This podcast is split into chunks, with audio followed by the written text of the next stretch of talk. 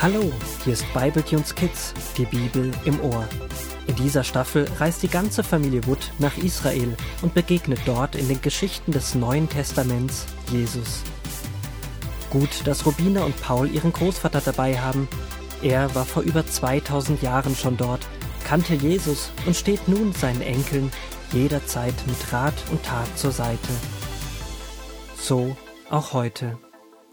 Rubina, ich kann das noch gar nicht fassen. Wir sitzen tatsächlich im Flugzeug nach Israel. Ja, Paul, nur dass das Flugzeug eine Fluggans ist. Echt super, dass nicht weit von uns entfernt eine Fluggans-Airline ist und wir als Holzwürmer ganz vorne mitfliegen können. Was ein Ausblick! Da haben sich unsere Eltern und Großvater echt gute Gedanken gemacht. Erst die Schnitzeljagd, die wir gemacht haben, und am Ende dieses große Geschenk. Ein Familienurlaub in Israel. Und das nicht einfach so. Wir gehen aus gutem Grund nach Israel. Großvater hat uns schon so viele Geschichten aus der Bibel vorgelesen und immer gesagt, irgendwann würde er uns die Geschichten von Gottes Sohn Jesus vorlesen. Und endlich ist es soweit. Aber wir werden die Geschichten nicht nur hören, sondern auch sehen. Also zumindest die Orte, wo Jesus tatsächlich gelebt hat. Wir werden aber nicht die ganze Geschichte von Jesus in unserem Urlaub lesen können. Dafür ist der Urlaub zu kurz und die Geschichte zu lang. Das ist ja schade. Aber was lesen wir denn dann und was nicht? Du musst dir keine Sorgen machen, dass wir etwas verpassen. Wir werden in Israel mit den Geschichten von Jesus beginnen und zu Hause werden wir sie dann weiterlesen. Das klingt gut. Das heißt nämlich, dass wir uns Zeit lassen und ganz viele Schätze finden können. In Israel gibt es Schätze? Gold und so? Gehen wir auf Schatzsuche? Nein, Rubina. Mit Schätzen meine ich tolle Bibelstellen, die uns wichtig werden und die wir wie ein Schatz in unserem Herz aufbewahren. Darauf hätte ich ja auch kommen können. Da hast du recht, Paul. Und wenn man gemütlich an die Sache rangeht und tiefer gräbt, also immer mal wieder nachfragt bei den Geschichten, dann erfahren wir viel mehr. Das ist eine gute Einstellung, ihr beiden. Aber es ist auch vollkommen in Ordnung, die Geschichte von Jesus einfach mal so an einem Nachmittag durchzulesen, schwuppdiwupps einmal durch. Dann bekommt man einen guten Überblick über Jesu Leben. Aber kommt es einem dann nicht langweilig vor, wenn man danach wieder von vorne beginnt und alles nochmal liest? Ich habe die Geschichten von Jesus schon hundertmal gelesen und immer wieder entdecke ich neue Schätze. Ich verrate euch etwas. Wir machen beides. Wir bekommen auf der einen Seite einen Überblick und auf der anderen Seite beschäftigen wir uns ganz intensiv mit einzelnen Stellen aus der Bibel. Wie denn das? Wisst ihr, wo die Geschichten von Jesus in der Bibel zu finden sind? Im Neuen Testament. Richtig. Und welches Buch? Vielleicht das Buch Jesus? Dann such es mal. Hier endet das Alte Testament. Hier beginnt das Neue. Hm, ich finde kein Buch Jesus. Das kannst du auch nicht. Es gibt keins. Aber wie kann das denn sein? Stellt euch vor, Mike Moonwurm, der berühmte Rock'n'Wood-Sänger, würde bei uns im Dorf ein Konzert halten. Was wäre auf dem Titelbild des Ahornplatz morgen zu sehen? Ist doch klar, ein großes Bild von seinem Konzert. Und was würde der Mosemer Bote, unsere andere Zeitung, berichten? Die würden auch ein Bild von Mike Moonwurm drucken mit einem langen Artikel dazu. Mike Moonwurm ist im Gegensatz zu Jesus keine besonders wichtige Persönlichkeit und bekommt von mindestens zwei Zeitungen aus dem Ort ganz schön viel Aufmerksamkeit. Die Berichte über das Konzert werden sehr ähnlich sein, und dennoch gibt es bestimmt ein paar Unterschiede. Ja, weil der Reporter des Ahornblatts vielleicht andere Zuschauer interviewt hat wie der Reporter des Mosemer Boten. Aber was hat das denn jetzt damit zu tun, dass es kein Buch mit dem Namen Jesus in der Bibel gibt? Es gibt zwar nicht ein Buch mit dem Namen Jesus, aber es gibt gleich vier Bücher, die über Jesus berichten. Ich verstehe. Jesus war so bekannt und hat so viele Menschen getroffen, dass auch mehrere über ihn berichten, genau wie mit den Zeitungen bei uns. Und jedes Buch hat dann wahrscheinlich ein paar Geschichten über Jesus, die die anderen Bücher nicht haben, stimmt's? Ja, so kann man es sagen. Beziehungsweise viele Geschichten von Jesus Leben kommen in allen vier Büchern vor, aber jeder erzählt sie vielleicht aus einer anderen Perspektive oder betont etwas anderes. Wie meinst du das? Wenn du nah bei Jesus warst, ihn kanntest, mit ihm gesprochen hast, dann schreibst du seine Geschichte anders auf, wie jemand, der Jesus mit etwas Abstand betrachtet hat und im Nachhinein viele andere Menschen befragt hat. Ja, das ist klar. Wie heißen denn jetzt die vier Bücher?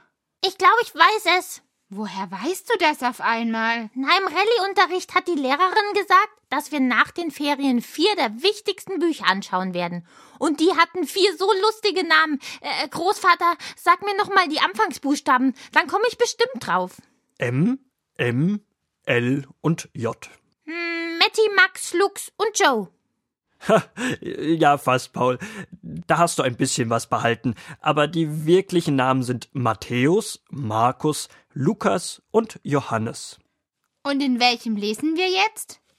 In unserer Kinderbibel ist es so, dass alle vier Bücher in einem zusammengefasst werden. Ich sage euch immer, in welchem Buch ihr die Stelle findet, die wir heute lesen. Manchmal oder oft gebe ich euch daher zwei Bibelstellen zu einer Geschichte – denn manches steht in mehreren Evangelien, wie diese vier Bücher auch genannt werden. Evangelium, also die Einzahl von Evangelien, heißt so viel wie gute Nachricht oder frohe Botschaft von Jesus. Am Ende haben wir dann viel über Jesus erfahren, einmal sein Leben durch. Aber es wird noch ein paar Geschichten geben, die nicht in der Kinderbibel stehen. Die lese ich euch irgendwann später einmal vor, wenn ihr wollt. Hier in der Kinderbibel steht schon eine ganze Menge. Das hört sich super an. Machen wir so. Und können wir jetzt mit dem Lesen anfangen? Bereitwillig öffnet der Großvater die Bibel und liest aus Lukas 1 die Verse 1 bis 5. Seit das Volk Gottes wieder in sein Land zurückgekehrt war und die Propheten Sacharja und Maleachi zu ihm gesprochen hatten, waren über 400 Jahre vergangen. Im Land Israel herrschten nun die Römer. Die Israeliten hatten zwar ihren eigenen König, König Herodes, aber Herodes musste dem römischen Kaiser gehorchen und das Volk musste dem Kaiser Steuern zahlen. Viele Menschen hofften darauf, dass Gott nun bald den versprochenen Retter schicken würde. Sie rechneten damit, dass der sie von der Herrschaft der Römer befreien würde. Da scheint aber viel passiert zu sein in Israel. Seit wann haben die denn Könige und auf was für einen Retter warten sie? Das ist eine etwas längere Geschichte. Aber wir haben noch etwas Zeit, bevor wir in Jerusalem landen. Spitzt die Ohren, ich versuche euch eine kurze Zusammenfassung zu geben von dem, wie das Alte Testament endet und das Neue startet. Also, Israel war ein eigenes Land, nachdem sie die Landflächen in Kanaan eingenommen hatten. Israel bestand aus zwölf Stämmen, benannt nach den zwölf Söhnen Jakobs, doch es gab immer wieder Krieg mit anderen Völkern, vor allem den Philistern. Doch wurde es immer schwieriger, standzuhalten, und so beschlossen die zwölf Stämme, sich dann zusammenzuschließen und hatten von da an Könige, wie zum Beispiel König David, der als Kind den Riesen Goliath besiegte. Doch die guten Jahre von Israel kamen zu einem Ende. Das Land wurde in ein Nord- und in ein Südreich gespalten, mit Namen Israel und Juda. Das Volk kannte Gott nicht mehr oder machte sich eigene Götter. Andere Völker begannen Kriege mit Israel und irgendwann wurde das Nordreich Israel besiegt. Viele Israeliten wurden in andere Länder gebracht und wurden gezwungen umzuziehen. Das Südreich Juda konnte vorerst noch weitermachen und versuchte auch Nichtjuden in ihrem Land zu vereinen. Doch die Babyloner mit ihrem König Nebukadnezar griffen Juda an und besiegten es. Fast 400 Jahre lang fühlte es sich so an, als ob Gott sein Volk vergessen hätte. Doch das war nicht so. Er bereitete alles vor, so dass Jesus der Retter kommen konnte.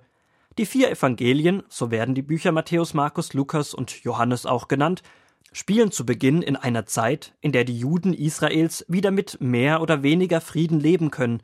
Allerdings sind sie unter römischer Besatzung. Das heißt, die Römer sind gewaltsam in Israel eingefallen und haben seitdem die Macht über Israel. Es gibt viele verschiedene Gruppen in Israel und der Glaube an Gott hat sich durch die vielen Einflüsse der letzten Jahre verändert. Nicht alle glauben das Gleiche, es gibt viele Unterschiede. Ganz schön kompliziert. Hört sich an, als ob dann nicht mehr alle den Durchblick haben. Wahrscheinlich, weil sie ihren Weg nicht mehr so konsequent mit Gott gegangen sind. Ja, es reicht nicht, ab und zu mal bei Gott anzuklopfen. Ui, was hat die Fluggans gerade gesagt? Bitte anschneiden, wir landen in wenigen Minuten? Ja, ich glaube, so etwas in der Art. Schaut mal nach links vorne über den Flügel. Die große Stadt, die da so im Sonnenlicht funkelt, das ist die Hauptstadt von Israel, Jerusalem. Jerusalem? Davon haben wir doch schon mal was gehört. Jerusalem kommt in der Bibel öfter mal vor. Viele Orte auf unserer Reise kommen in der Bibel immer mal wieder vor. So, nun aber anschnallen, es geht in den Sinkflug.